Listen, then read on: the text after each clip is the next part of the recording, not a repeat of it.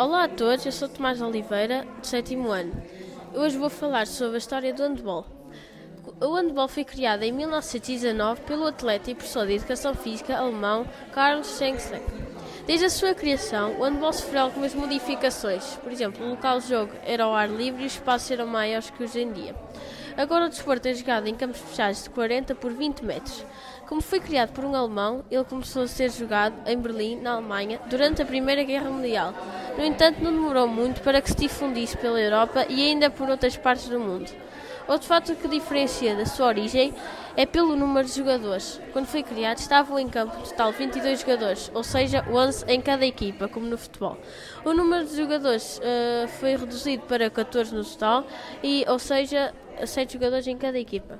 No final dos anos 30, o handball passou a ser um, um desporto oficial nos Jogos Olímpicos. Além disso, o desporto espalhou-se pelo mundo e atualmente encontramos diversas competições que ocorrem a nível nacional e internacional. Merece um destaque o Campeonato, uh, Campeonato Mundial de Handball das categorias feminina e masculina.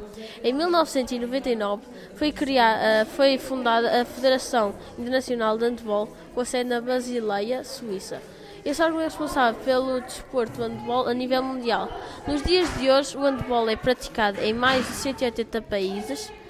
Obrigado por ouvirem o podcast e no próximo episódio vou falar sobre as regras do futebol.